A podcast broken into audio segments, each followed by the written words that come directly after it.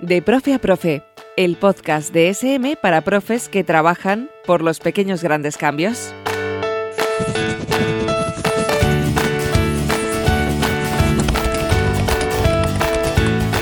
Buenos días, buenas tardes y buenas noches. Bienvenidos a este podcast de Profe a Profe, en el que nos proponemos, si eres profe, acompañarte en este desafío que nos trae el nuevo currículo educativo y darte herramientas y recursos desde el proyecto Revuela. Hoy hablamos de trabajar las emociones en familia y será nuestro compañero Diego Cuevas quien reflexione sobre ello junto a Laia Mestres. Aquí comienza De Profe a Profe, el podcast de SM para profes que trabajan por los pequeños grandes cambios. Hola, queridos amigos y amigas. Bienvenidos, bienvenidas a esta nueva cita. Mi nombre es Diego Cuevas. Un saludo de parte de todos mis compañeros de SM. Todos los que nos dedicamos al mundo de la educación queremos conseguir eh, alumnos con competencias para la vida y sobre todo con capacidad para autogobernarse emocionalmente. Ahora bien, para hacer que esto se convierta en realidad, tenemos que llenar la escuela de docentes emocionalmente competentes. Hemos de poner en marcha programas específicos de educación emocional en los centros educativos y también tenemos que sensibilizar y formar a las familias. Tres retos realmente apasionantes. Para arrojar luz y ver propuestas concretas y tangibles sobre este tema, tenemos hoy la suerte de contar con Laia Mestres. Ella es especialista en educación emocional con una amplia experiencia en la creación, implementación y evaluación de proyectos del desarrollo emocional dirigido a la comunidad educativa. Es responsable de la propuesta de formaciones en educación emocional Un cerebro inusual, y también co-creadora del proyecto integral de educación emocional Look Inside. Hola Laia, bienvenida, gracias por tu tiempo. Hola, muy buenos días y mucho gusto, muchas gracias y con muchas ganas de compartir con vosotros y vosotras. Pues comenzamos. ¿Crees que es también importante la formación a la familia? Claro, en el, en el fondo partíamos del anunciado no hay herramienta más significativa para el desarrollo emocional de, niños y jóvenes que el de los adultos que los acompañan. La, escuela, porque nos pasamos más de cinco horas durante más de casi diez meses al año, es un entorno espectacularmente significativo en el desarrollo de cualquier competencia, también la emocional. ¿sí? Pero hay, otro entorno que es el considerado de más impacto y de más influencia, eh, que es la familia. Eh, entonces, y, por el mero hecho de es donde pasamos más horas y donde nos, nos acompañan adultos que son referentes para nosotros y nosotras. Entonces, en el mismo sentido, nos, nos, nos viene muy bien, primero, sensibilizar, un trabajo importante de ayudar a las familias a entender la importancia que tiene el desarrollo emocional de sus hijos. Esto está ya demostradísimo, no hace falta nada más que, que mirar todas las investigaciones de 30 años ya, eh, y después animarles a formarse, a desarrollar sus competencias emocionales, porque básicamente son el motor del desarrollo emocional de sus hijos, igual que los docentes, igual que el entrenador del deporte que hace, igual que los, los educadores del tiempo libre, igual que la profesional que les vigila en la hora de comer, de cualquier adulto que los acompañe. ¿Y se te ocurre alguna estrategia que puedan trabajar los padres en su día a día para potenciar la educación emocional de sus hijos? Básicamente lo que yo les recomendaría es que trabajasen, trabajasen muchísimo lo que es cómo, cómo se sienten ellos eh, en casa y cómo regulan sus emociones, porque es, es, es muy básico. Si tenemos, hoy en día todo el mundo está muy exigido y muchas veces llegamos a casa con un estado emocional provocado en el trabajo o en la cola del supermercado, ¿sí? Eh, desde el cual actuamos, nos comportamos y tomamos decisiones. Por lo tanto, en, un primer inicio, en, trabajar mucho la conciencia emocional, cómo se siente en un momento determinado y sobre todo cómo lo expresan y, poner en marcha con sus hijos ¿eh? herramientas de conciencia y regulación emocional como el medidor o pequeños momentos conjuntos de regulación emocional, de, muchas estrategias que hay.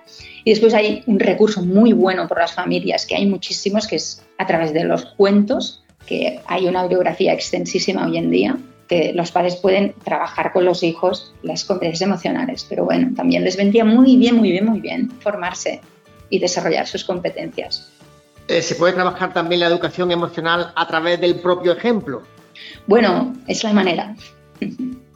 El ser humano aprende de muchas formas, pero la manera más natural, eficiente y rápida de aprendizaje es la imitación. De hecho, aprendemos y desaprendemos constantemente, igual que enseñamos constantemente, por acción y por omisión. Y no podemos exigir lo que no damos porque en realidad nuestros hijos y alumnos no hacen lo, que les decimos, hacen lo que ven en nosotros. Entonces, desde, este, desde este punto de vista, por eso damos tanta importancia a la formación, porque en el fondo, si tú tienes un docente emocionalmente competente en un aula, tienes alumnos trabajando sus competencias emocionales constantemente, no en el momento en que hacen un trabajo específico de, competencias emocionales, sino constantemente.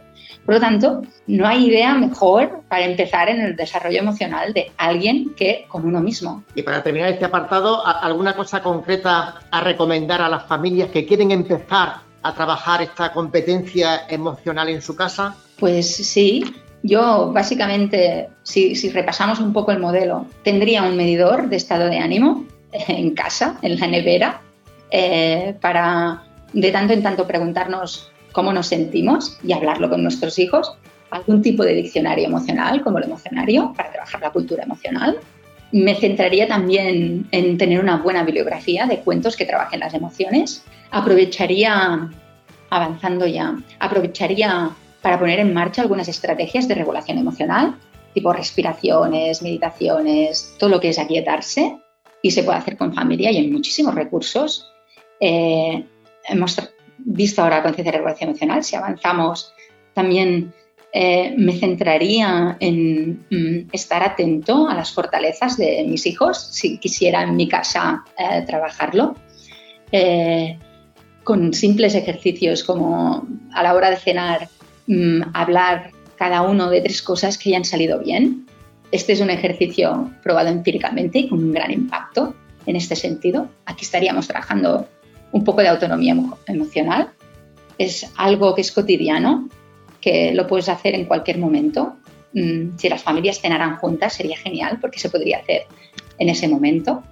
Eh, le preguntaría por sus relaciones en cuanto a la competencia social y también estaría atenta en que en su vida hubieran retos y objetivos donde expresar las fortalezas y generar satisfacción y sentido. He hecho una vuelta al modelo con el que yo estoy acostumbrada a trabajar, que es el de la Universidad de Barcelona, que tiene cinco competencias. Pero así muy rápido pondría el acento en estas cosas. Eh, curiosamente, también las investigaciones nos dicen que cuando las competencias emocionales de un niño o una niña mejoran, también lo hacen las de sus padres y al revés. O sea que conjuntamente vale la, vale la pena dedicar tiempo y recurso también en, en casa ¿no? a trabajar estas competencias y sobre todo con estas estrategias tan sencillas que en, tan poco tiempo nos no has dejado. Eh, en tu web hablas sobre el desarrollo de la educación emocional y menciona la palabra libertad. Sí. Laia, ¿qué lugar ocupa este concepto en educación emocional, sobre todo dentro de las familias? Bueno, yo creo que esto es, para mí es muy trascendental. En el fondo, un buen desarrollo emocional lo que te permite es la capacidad de expresar pausa y reflexión entre lo que sientes y lo que tienes ganas de hacer. Todas las emociones nos predisponen a hacer las cosas de una forma concreta y está pensado así, la evolución nos lo ha regalado así porque es adaptativo. Y es fantástico, ¿no? Si estoy enfadada, tengo tendencia a atacar. Si yo estoy contenta, tendencia a compartir. Y si estoy triste, a recogerme y a reflexionar. Esto es fantástico, adaptativo y imprescindible para la supervivencia. Ahora bien, si yo, además de tener esta información y esta ayuda evolutiva, puedo establecer una pausa para reflexionar entre lo que estoy a punto de hacer, por qué me siento de una forma concreta, esta es la, herramienta de libertad que nos permite la regulación emocional. Nos permite eh, realmente decidir cómo expresamos nuestras emociones y cómo nos, comportamos al respeto. Creo que mm, nuestra capacidad para decidir es la función ejecutiva más inspiradora que tenemos y que con un buen desarrollo emocional, a través de esta pausa y reflexión, podemos expresarnos eh, de una forma mm, mucho más adaptativa y mucho más bonita y creativa y inspiradora en todas las facetas de nuestra vida. Mm, es, es esta pausa y reflexión que, que, nos permite la regulación emocional. Y esto nos sirve en casa, en la familia, cuando voy por la calle, en cualquier momento. Me van a pasar cosas, me voy a sentir de una manera, tendré ganas de hacer, de dar una respuesta y en esta pausa y reflexión podré decidir cómo estoy en el mundo realmente y no lo estarán decidiendo mis emociones. Elaya, ha sido un auténtico placer conversar contigo. Seguro que volveremos a repetir la experiencia para profundizar aún más en alguno de estos puntos que, nos has esbozado. Gracias, de verdad. Pues muchas gracias a vosotros y a vosotras. Un placer como siempre y hasta pronto. Hasta pronto. Y a vosotros, queridos amigos y amigas, hasta la próxima. Gracias por escuchar este podcast de Profe a Profe y por compartir recursos y experiencias con nosotros desde el proyecto Revuela. En SM creemos que de los pequeños cambios pueden hacer una gran escuela.